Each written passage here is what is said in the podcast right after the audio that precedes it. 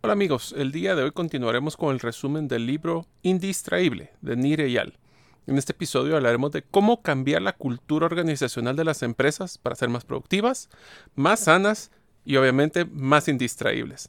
También hablaremos de cómo educar niños que sean indistraíbles, cómo evitar ahora la confusión que existe del uso de tecnología con temas de atención, con temas de productividad de los propios niños, y hasta cómo desarrollar una relación amorosa que sea indistraíble. Espero que este libro les haya gustado tanto como a mí me ha gustado compartirles el resumen.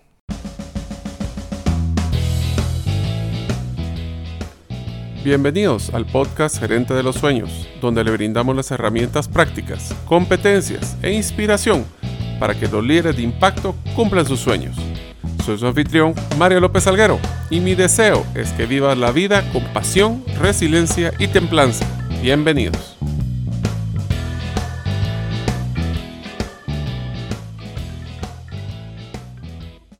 Hola amigos, bienvenidos al episodio número 35 del podcast Gerente de los Sueños. Mi nombre es Mario López Salguero y una de mis frases favoritas es, debemos de hacer lo que debemos de hacer para que podamos hacer lo que queremos hacer. Esto significa que debemos de realizar lo que menos nos gusta al inicio del día para que el resto del día gozarás haciendo lo que te gusta. Deseo agradecerte que nos escuches el día de hoy. Si todavía no eres parte de la comunidad de los sueños, puedes hacerlo suscribiéndote a nuestros correos electrónicos, ingresando a la página gerentedelosueños.com o a través de nuestro listado de difusión por WhatsApp, enviando tu nombre al más 502, más 502 para aquellos que nos escuchan fuera de la frontera de Guatemala y el número de celular 5017-1018. Repito, 5017-1018. Como saben, desde el episodio 34 Utilizaré el espacio de patrocinadores para promover emprendedores y empresas de la región que posean un claro mensaje de su propuesta única de valor, diferenciada, como vimos en el primer taller práctico digital del podcast Gerente de los Sueños. Los cinco errores de mercadeo que te están costando una fortuna. En un mundo digital nuestra vista cada vez se ve desgastada por el uso de pantallas electrónicas. Es por esto que en momentos de buscar una solución para mis ojos, busco una clínica que sea integral y mejor aún con un propósito solidario. Visualiza posee todos los especialistas en un solo lugar, solventando tus necesidades visuales con un espíritu de solidaridad. Me encantan sus programas sociales, espero que ustedes también los vean cuáles son.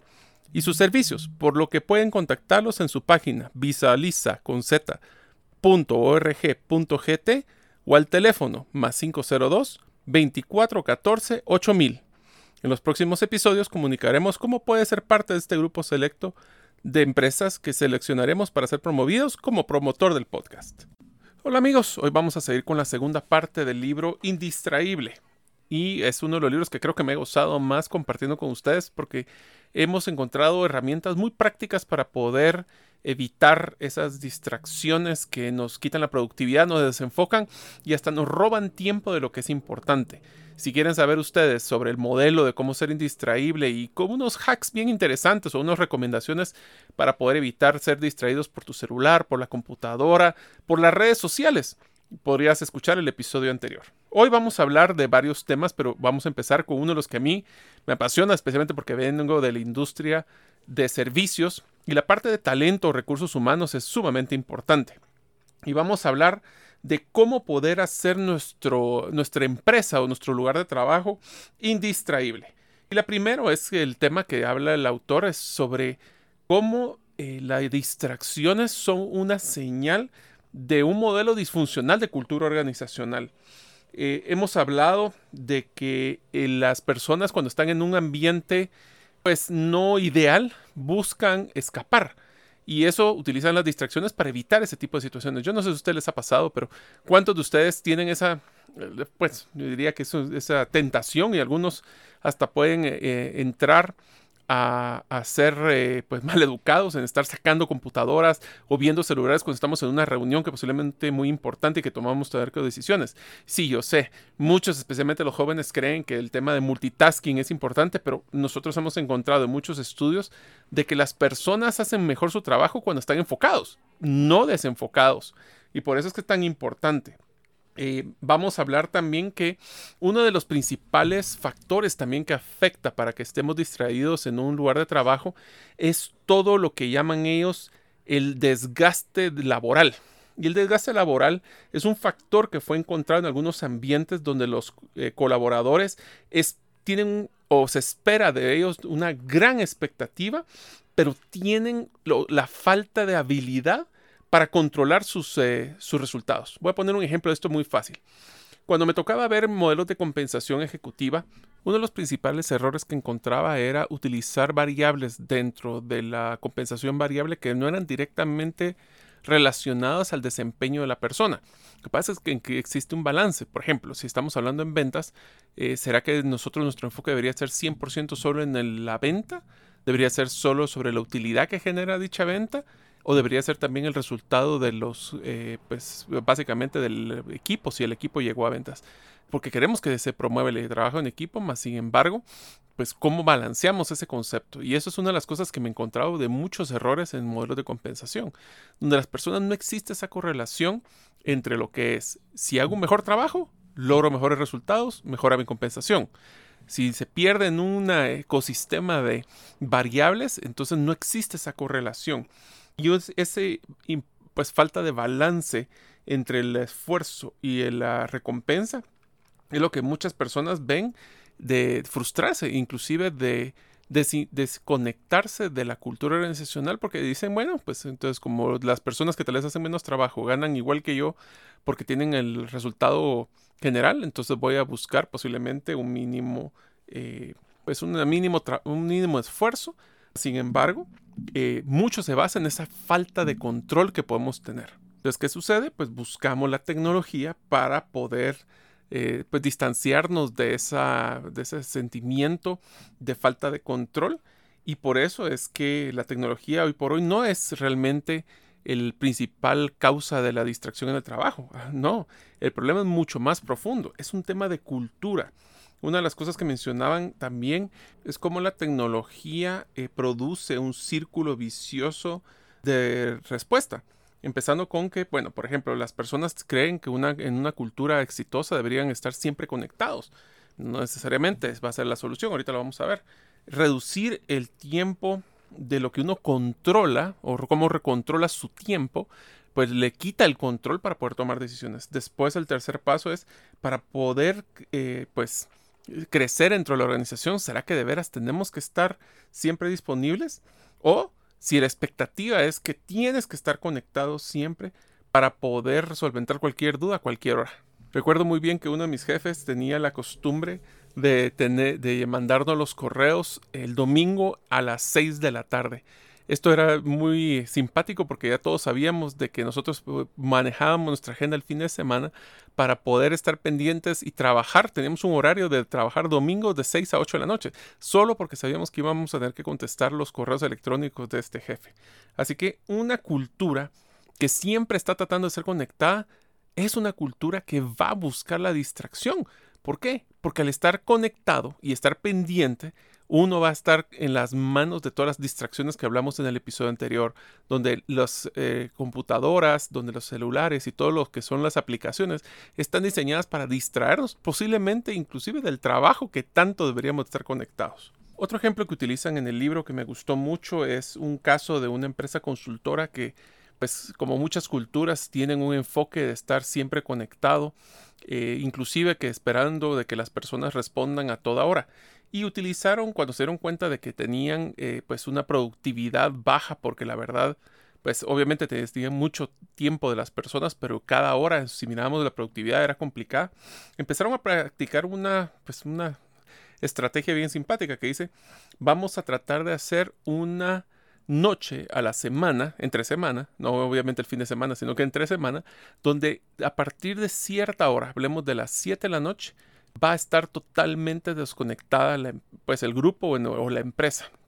Es acomodarse una salida en toda la semana. Ahora, lo interesante de esto es que obviamente les generó mucha eh, ansiedad al principio porque estaban acostumbrados a poder em, estar pendiente de los clientes, estar pendiente de los jefes, estar pendiente de los accionistas. Pero una de las cosas que les salió bien interesante fue que a la hora de implementarlo hicieron una rueda eh, un, focus group con todos los colaboradores de esa área para ver cómo lo implementar. Y esto lo que hizo fue generar una conversación abierta. Ese es uno de los factores que afectan en una cultura que es distraíble. Y es que cuando uno tiene miedo de poder decir las cosas, cuestionar el status quo y decir las cosas que uno cree sin miedo a hacer, pues tener una represalia o inclusive ser despedido, genera ese ambiente de comunicación que le dio un resultado muy interesante. Cuando estaban conectados, estaban muy enfocados. Cuando no lo estaban, estaban muy enfocados en otra parte de su vida, en vez de estar contaminando una parte con la otra, como lo que es el negocio o los trabajos con la vida personal.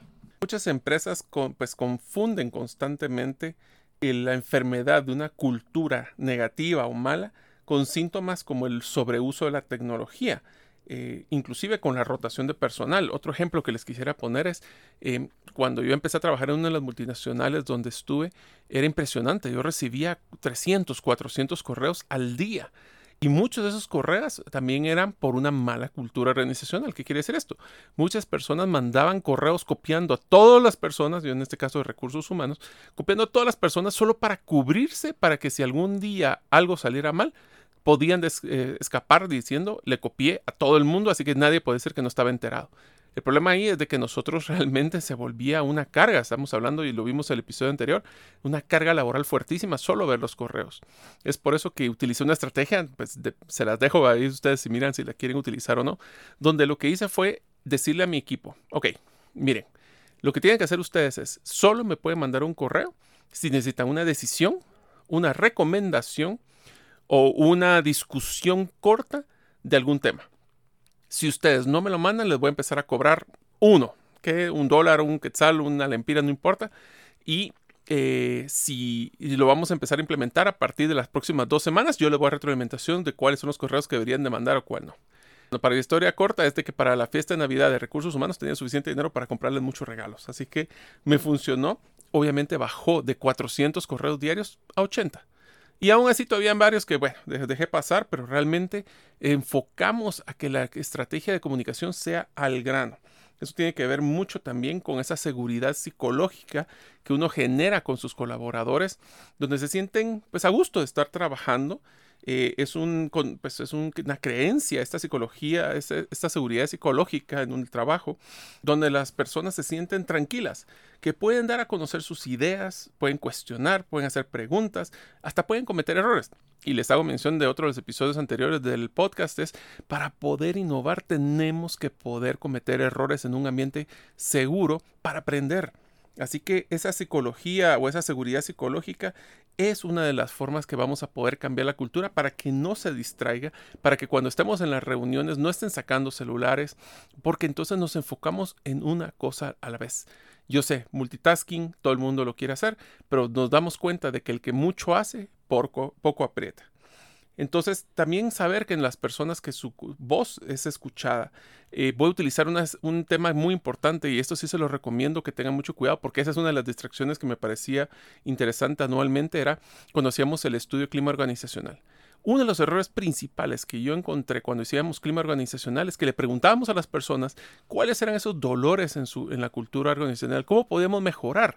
Y posiblemente lo tomábamos muy en serio hacíamos planes de mejora, pero ¿saben qué? Cometíamos un grave error. Y es que no les dábamos retroalimentación de los cambios que había generado el poder haber hablado en este tipo de climas. ¿Qué es lo que pasaba? Si no damos retroalimentación y no sentimos que la persona, de nuevo, regresando a un tema de control, eh, al hablar tiene una consecuencia, simplemente la segunda vez que generamos el clima, no iban a contestar de una forma tan sincera porque sabían que no había una consecuencia. Así que la base para tener una cultura organizacional y por ende un lugar de trabajo indistraíble es la comunicación. Es como podemos tener un círculo de comunicación, de retroalimentación y pues que realmente los gerentes, eh, los eh, colaboradores puedan tener unos canales abiertos para poder mejorar esa pues hablemos de una olla de presión que se genera por el estrés del día a día. Así que tenemos que estar claros que nosotros mismos somos los que creamos esos distractores al estar tratando que siempre estén conectados todos los colaboradores. Les ponemos distractores constantemente, teniendo reuniones posiblemente eh, muy esporádicas cuando realmente veamos quiénes son las personas que deben de participar y enfoquémonos a que las personas tengan tiempo disponibles para crear, cometer errores y posiblemente innovar. Ahora hablemos en la segunda parte de cómo educar niños que sean indistraíbles. Una de las primeras cosas que tenemos que hacer es evitar las excusas convenientes. Por ejemplo, una de las cosas que nosotros constantemente y creo que en todos los lugares del mundo encontramos son familias que llegan a los restaurantes y con tal que los niños estén quietos y de una forma pues controlada, les dan iPads, les dan los celulares para que estén constantemente jugando. Ahora, eso se está eh, pasando también hasta las casas, cuando ahora en nuestros eh, almuerzos o cenas donde estamos en familia, posiblemente los fines de semana, los niños están con el celular constantemente. Lo más fácil que hacemos nosotros es pues restringir la tecnología en la mesa, pero eso solo estamos entrando a lo que son los síntomas de la enfermedad, pero no a la causa. La causa es por qué los niños están teniendo esos comportamientos, especialmente los jóvenes, buscan una salida para estos malestares preguntarse cuál es el malestar que están ellos alejándose, como tener que hablar de sus conversaciones, de qué le está pasando en su vida con los papás. Ahora, cuando hablábamos al principio de este pedazo donde estábamos diciendo que las excusas son convenientes, es porque les voy a poner un ejemplo. Nosotros estábamos muy acostumbrados a decir de que los niños, después de tomar azúcar, se vuelven eh, eléctricos, o se vuelven muy energéticos.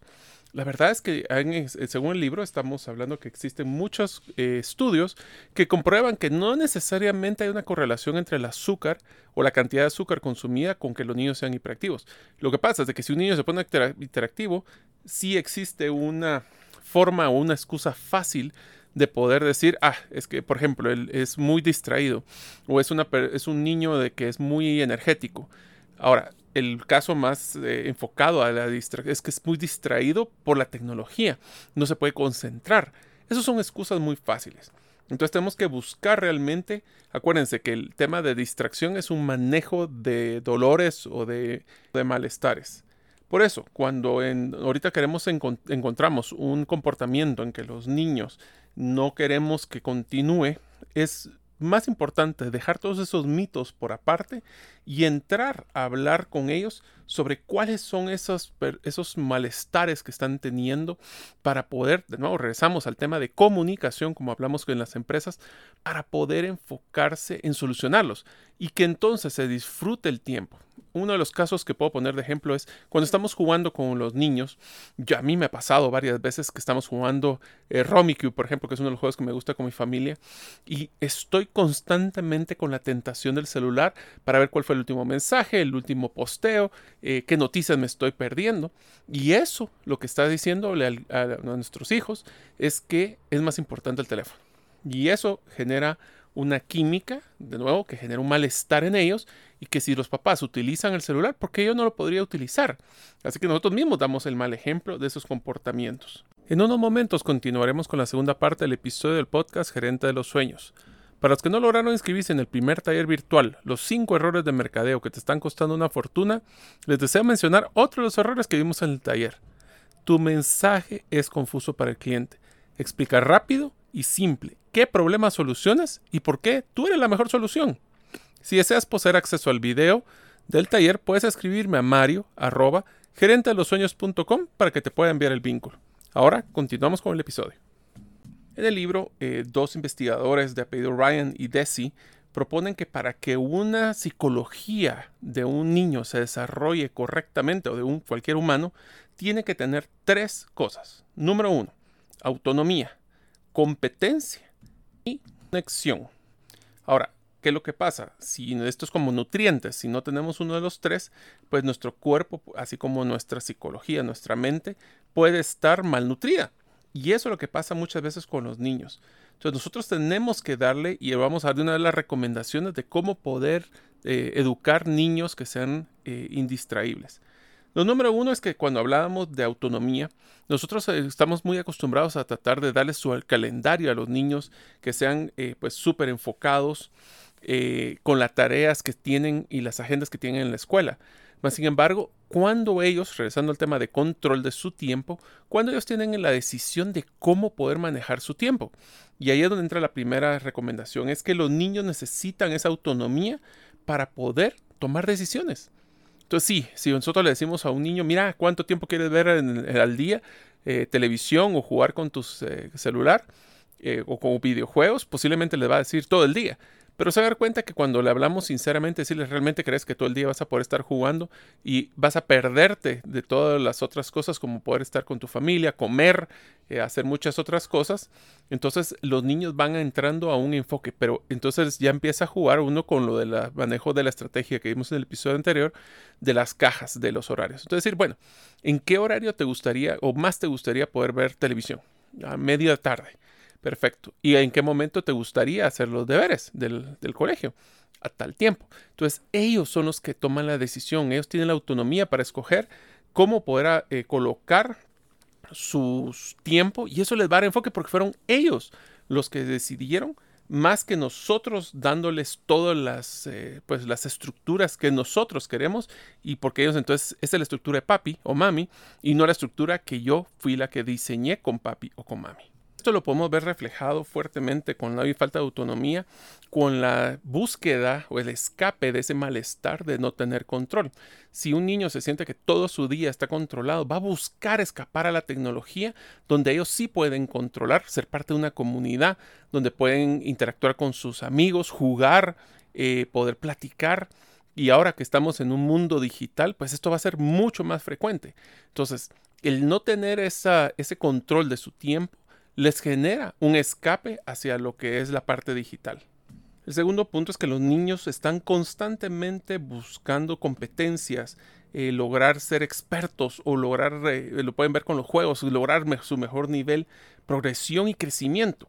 Esta, pues si se dan cuenta, los niños cuando logran hacer algo eh, bien, se sienten muy orgullosos de cada una de las cosas que van avanzando. Entonces, el poder mandar mensajes negativos, como por ejemplo tú eres muy distraído, le estamos poniendo un estereotipo a los niños que ellos se los van a creer. Y es tan importante que esas palabras, no decir y nunca atacar a la persona, sino el comportamiento, decir, mira, este fue un comportamiento donde te distraíste y busquemos regresar hacia la parte productiva en vez de decir, a las que sos un distraído y no hay modo que te enfoques. Entonces, esas palabras son sumamente importantes y tratar de darles ejemplos a los niños de sentarse y apoyarlos para que demuestren poco a poco la atracción de poder eh, adecuar esos tiempos para hacer tareas que ellos puedan hacerlas bien y que tengan el reconocimiento de que están haciendo sus tareas bien. La tercera entonces es que sea esa conexión y la, pues, la conexión principalmente con otros. Eh, puede ser tan importante para ellos, especialmente cuando ya son eh, del jóvenes, porque desean pasar tiempo para jugar. Y ahorita tenemos un serio problema.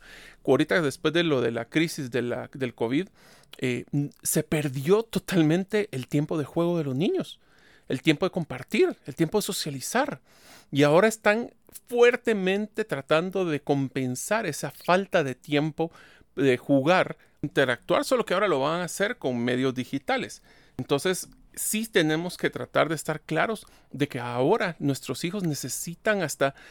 Hay una de las recomendaciones que mencionan en el libro, me encantó, que dice, ¿por qué no hacen reuniones virtuales solo para que los niños jueguen juntos? Para que ellos puedan interactuar, para que platiquen.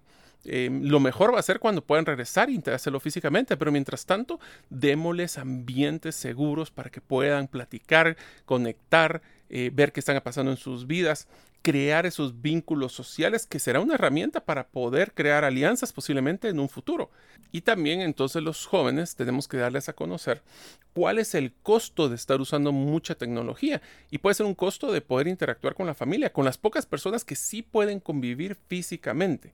Y por eso es que hay que hacer esas decisiones con ellos y no por ellos para que así ellos se sientan partícipes y de nuevo tengan ese control sobre su tiempo hay que conocer cuáles son esas eh, pues, eh, necesidades o los comportamientos o hábitos que están generando el sobreuso de la tecnología.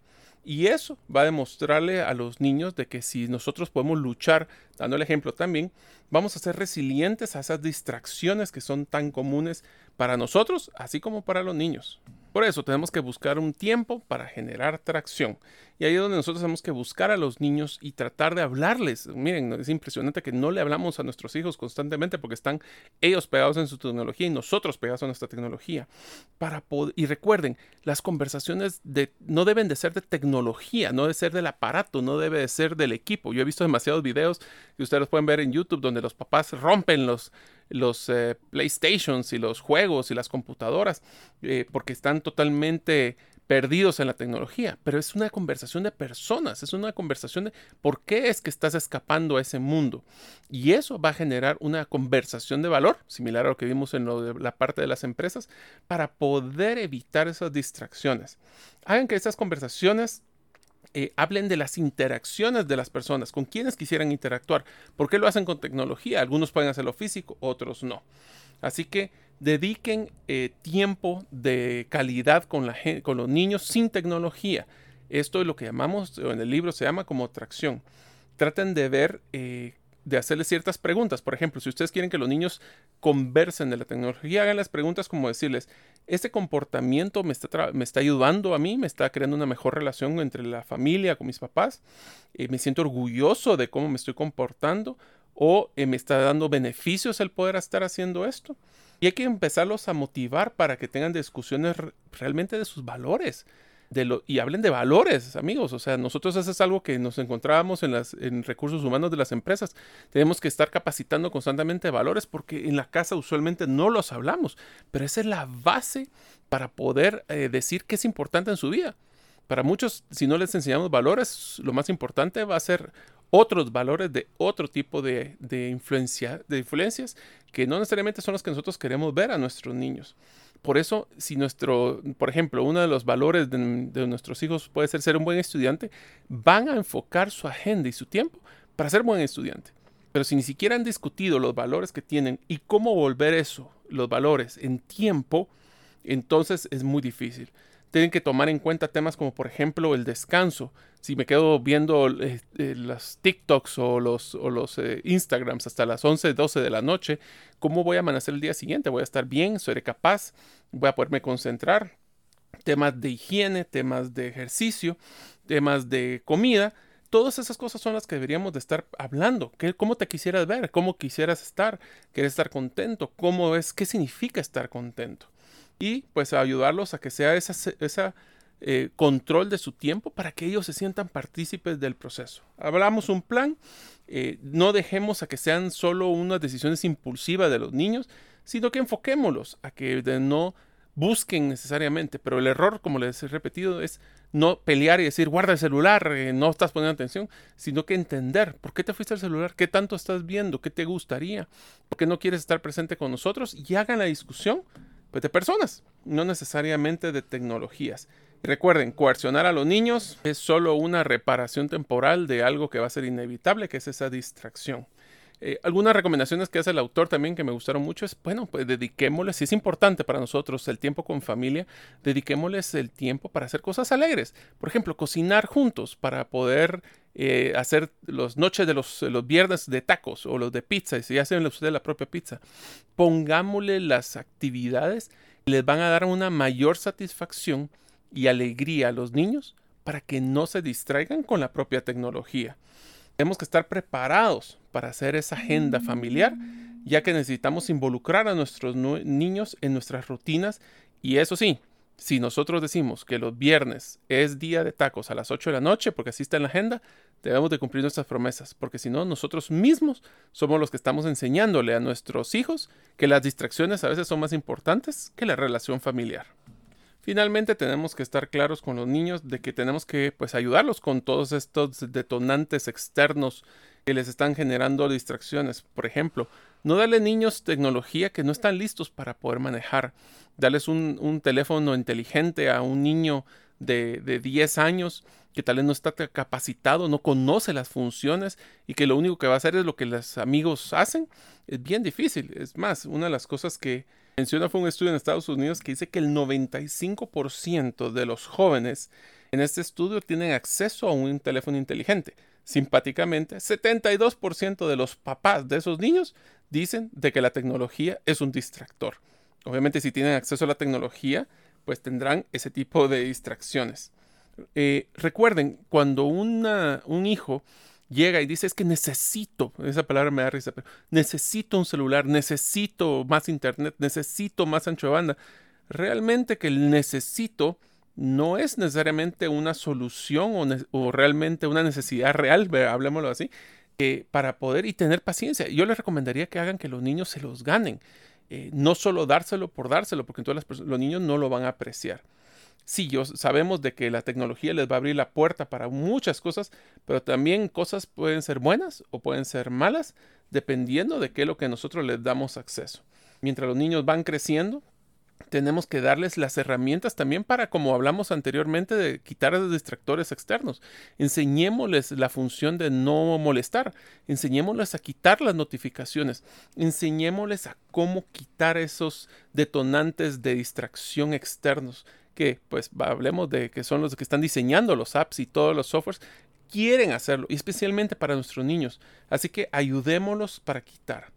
Y bueno, si eh, nosotros hacemos una buena agenda y ellos tienen ya claro, porque son corresponsables y tienen su control de su tiempo, también nosotros tenemos que respetar ese tiempo. Y esto, amigos, para los que son papás, es algo muy difícil. ¿Qué es esto? Nos damos cuenta de que nosotros estamos y le decimos, bueno, puedes ver televisión una hora, pero a los 15 minutos ya lo estamos llamando para pedirle que nos ayude con los platos. Y a los 20 minutos después de eso le estamos pidiendo que nos ayude con el, otra cosa respetemos el tiempo de los niños, si nosotros queremos que ellos respeten el tiempo también. Y finalmente, pues ayudémonos también a que puedan hacer sus pactos para poder mantener sus agendas. ¿Cómo lo podemos hacer? Pues miren, hay una recomendación que me gustó mucho, que es poner esos eh, timers, esos eh, pues, contadores de tiempo, cronómetros. Inclusive ahora Alexa le puede uno poner a pedir que se ponga un timer y que suene, donde ellos mismos, porque yo miraba a mi hija, le decía una hora y de repente pasaban dos horas y no se había dado, en serio, no se había dado cuenta que había visto dos horas de televisión. Entonces pongámosles esos detonantes de pacto eh, auditivos, visuales, donde los niños saben de que ya sonó la alarma y que tienen que dejar de ver televisión, por ejemplo, o dejar de ver la tecnología. Yo creo que esto les ha dado muchas herramientas, espero que les sirva. Y ahora vamos a hablar de cómo poder crear relaciones que sean indistraíbles. Iniciamos, pues una de las relaciones más interesantes son con los amigos. Una de las cosas que nos damos cuenta es que, eh, por ejemplo, en las reuniones sociales, cuando tenemos amigos, las distracciones son contagiosas. Un ejemplo, inclusive hay un, hay un fenómeno que se llama contagio social, donde si estamos, por ejemplo, en una reunión y estamos platicando y de repente uno de los amigos saca el celular porque le vio una notificación, eh, es inconsciente que el resto de los amigos digan, ah, bueno, pero si él lo está haciendo, yo también lo puedo hacer. Y sacan sus celulares. Y cuando sentimos, todos estamos en el celular y nadie está platicando. Entonces es increíble lo que nosotros influenciamos el comportamiento de otras personas y tenemos esa costumbre de perder la calidad de tiempo. Eh, las personas están eh, buscando una estrategia que me gustó que se llama anticuerpos sociales. ¿Qué esos anticuerpos qué es? Uh, pues simplemente no ser complacientes de los comportamientos que van a hacer esa distracción. Por ejemplo, y hay que tener mucho cuidado con lo que vamos a hacer ahorita porque también no queremos hacer sentir eh, mal a nadie. Pero si nosotros cambiamos esas normas sociales de que sacar un celular en una conversación no es bueno, poco a poco nuestros amigos se van a dar cuenta de que si estamos ahí, estamos presentes, estamos interactuando y somos alegres y estamos compartiendo. Ahora, ¿qué es lo que pasa? Es que imagínense que ustedes están en una reunión, alguien saca el celular y el anfitrión se para y le dice, mira, apaga ese celular porque si no, que falta de respeto. Esa persona se va a sentir muy mal. Entonces, el libro habla de una estrategia muy interesante que es, cuando alguien saca un celular, eh, tú puedes hacer una pregunta discreta, mira, todo está bien porque vi que sacaste tu celular y pues puede ser una emergencia, eh, necesitas eh, salir a hacer una conversación. Y entonces, si es una emergencia, que puede ser una emergencia, pues le da la oportunidad a la persona a salir. Si no es una emergencia, pues simplemente lo va a hacer, pues sentir un poquito con presión social de que no es la forma correcta para poder hacerlo. Eso sí, hay que ser sincero, ¿verdad? No solo lo hagamos con sarcasmo, porque entonces ahí sí la persona se va a sentir muy mal. Y eh, tratemos de que la tecnología no nos robe ese tiempo con las familias, amigos, eh, especialmente porque Inclusive las distracciones no solo son tecnológicas. Eh, yo no sé si ustedes les han visto, pero muchas veces nos reunimos en varias familias, especialmente cuando son así como los hermanos y los primos, y nosotros estamos tratando de tener una conversación los adultos y los niños constantemente llegan a distraer. Ese es un ejemplo clásico de una distracción, no tecnológica, pero que también distrae hasta el desarrollo de dichas relaciones. Así que seamos intencionales para poder hacer espacios libres de distracción, para poder manejar esas relaciones que nosotros estamos eh, queriendo fortalecer, para ese vínculo de amigos, porque realmente ahora las, las comunidades y los, grupos sociales que estamos en un medio digital. Si recordemos la misma estrategia con los niños, tratemos de tener reuniones con los amigos, aunque sea de una forma virtual. Hablemosles.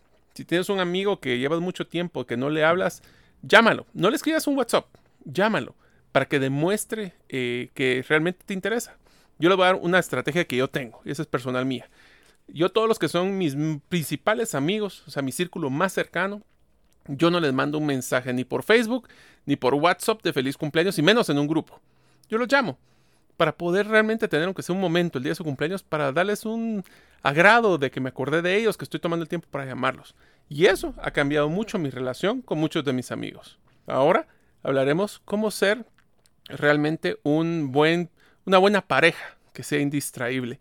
Y aquí vamos a hablar varias estrategias que me encantaron. Miren, es sumamente común y por favor si ustedes se sienten aludidos, pues es porque todo es una epidemia que estamos teniendo. Donde nosotros estamos eh, como papás, vamos a sacar a los niños, estamos cenando, eh, los ponemos en la cama y después de poder lavarnos los dientes, eh, nos, entra el momento ideal que es donde vamos a poder estar juntos y en ese momento sacamos el celular, el iPad y nos ponemos a leer, ver redes sociales, ya tranquilos, estamos viendo la tecnología. En mi caso, yo inclusive me pongo a ver televisión porque necesito realmente desintoxicarme del tema de trabajo para poder dormirme. Bueno amigos, pues les cuento de que entonces, imagínense, la intimidad con la pareja, estamos siendo distraídos por la tecnología. Que no nos sorprenda entonces que están teniendo pues índices en algunos momentos de distanciamiento entre las parejas por la propia tecnología. La pregunta aquí es, ¿por qué permitimos que la tecnología eh, nos esté separando de nuestros seres queridos o de nuestras parejas? Algunas técnicas que utilizan en el libro me encantaron es, por ejemplo, en el muchos de los de las ferreterías eh, venden eh, tiempo, son timers se llama, que son las esas máquinas que uno conecta en, las, en los enchufes y que después de cierta hora pueden cortar la energía eléctrica. ¿Qué pasa si ustedes hacen eso con su router de internet y saben que a partir de las 10 de la noche ya no lo pueden eh, pues utilizar? Vaya, si queremos ser muy trágicos que están trabajando y todo esto y saben que se ve la luz, pues van a tener que hacer el esfuerzo de desenchufarlo de la pared, pero eso va a requerir un esfuerzo y es premeditado. Entonces, pondremos un horario para poder platicar con nuestra pareja. Y ese es un, ese es un ejemplo. Otro es tener días de no tecnología, horarios, es decir, bueno, los celulares eh, se dejan guardados. Un error, y ese sí es un error garrafal que yo sí he tratado de evitar, es que yo nunca tengo un cargador en mi mesa de noche.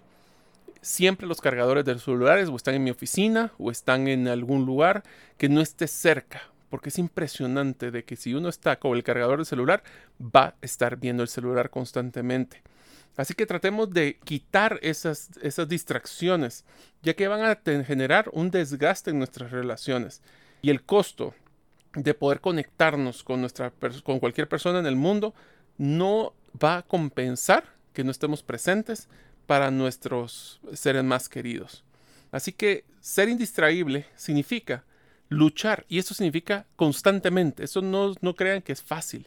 Estamos constantemente bombardeados. Sabemos que ese ping, ese, esa vibración, esa luz, constantemente nos va a estar tentando para poder ir a verlo. Pero dediquémosle tiempo a lo que más nos interesa, ¿no? Los valores que hemos platicado. Tenemos que enfocarnos y no, se, no tengan miedo si fracasan.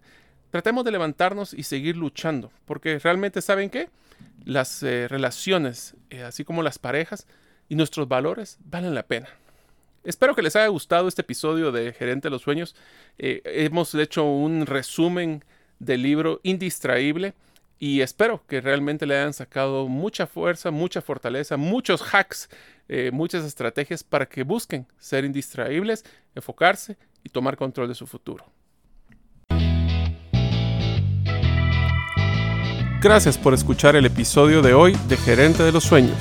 Recuerda, que para lograr cumplir tus sueños solo debes de ponerle fecha y tomar acción. Las notas y material complementario de cada episodio puedes encontrarlo en la página gerentedelosueños.com. La música que han escuchado es Feeling Good de Kevin MacLeod y pueden encontrarla en incompetech.com. Hasta la próxima y que sigamos haciendo nuestros sueños una realidad.